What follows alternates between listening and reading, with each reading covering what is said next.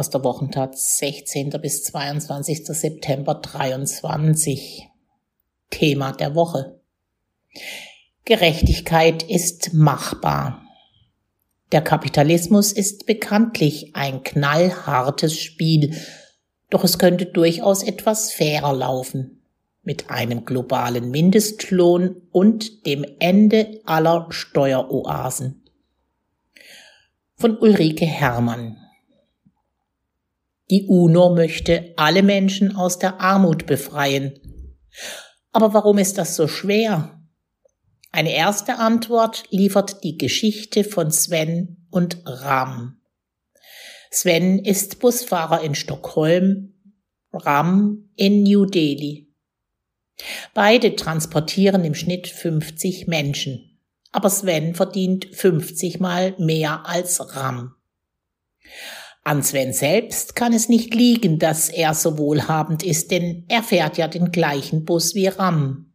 Aber Sven hat das Glück, in Schweden zu leben, das in seinen Betrieben sehr viele Maschinen einsetzt.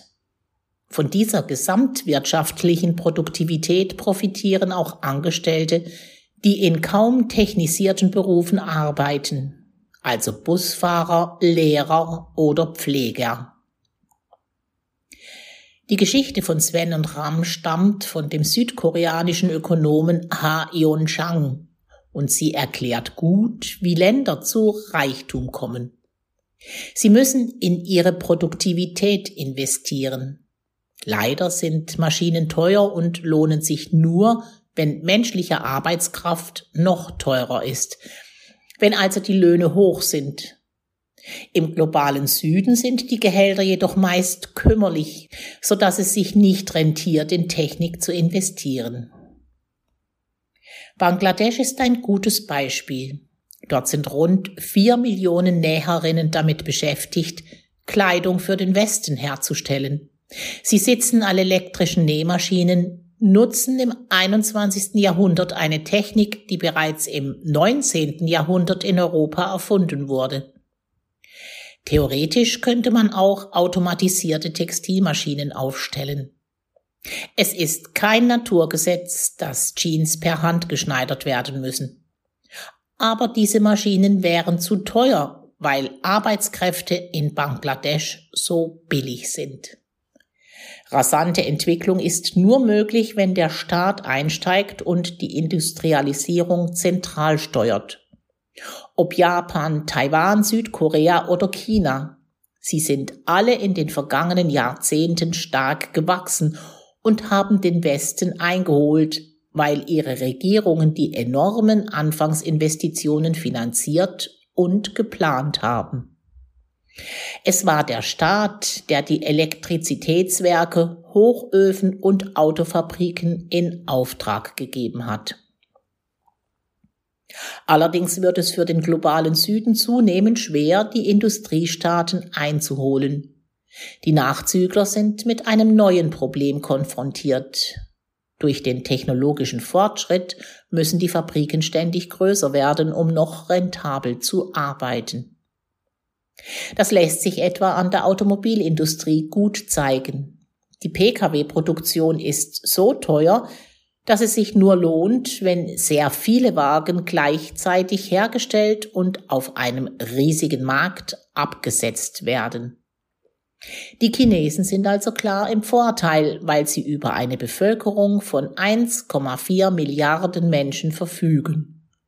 Da ist es noch möglich, Zollschranken zu errichten, um die heimischen Betriebe gegen die ausländische Konkurrenz zu schützen.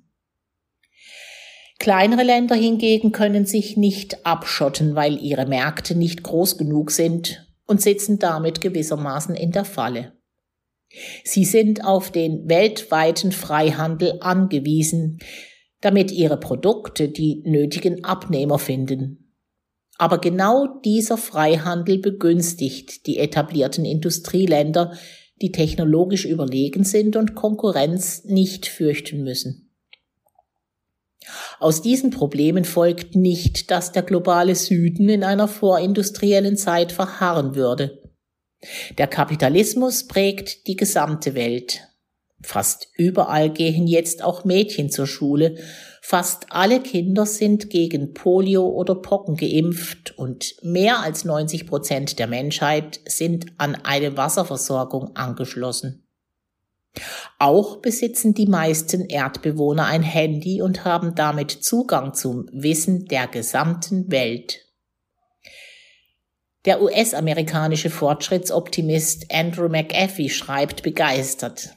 Ein Maasai-Kämpfer mitten in Kenia verfügt heute über besseren Mobilfunk als der US-Präsident vor 25 Jahren.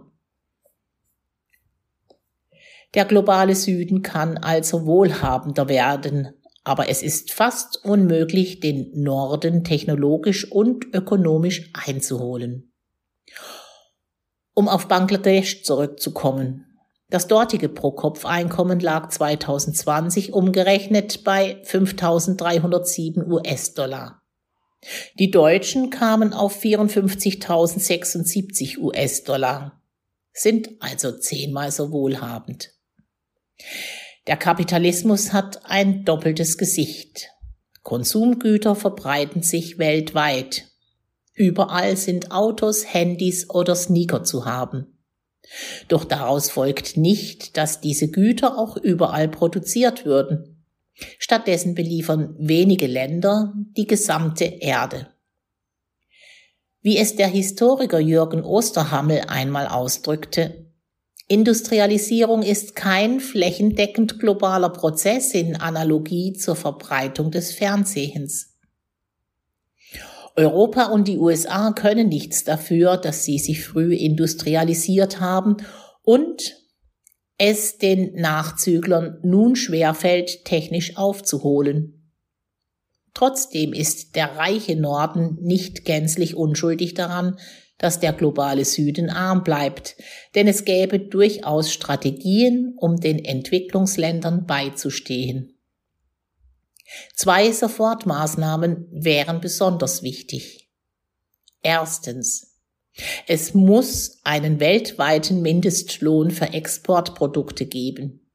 Bisher werden die Beschäftigten im globalen Süden gnadenlos ausgebeutet so dass in Deutschland T-Shirts schon für 2,70 Euro zu haben sind, wobei auch ein Preis von mindestens 10 Euro die Bundesbürger nicht überfordern würde. Ein globaler Mindestlohn müsste tatsächlich für alle Länder einheitlich gelten, damit Bangladesch nicht gegen Kambodscha oder Laos ausgespielt werden kann. Zweitens.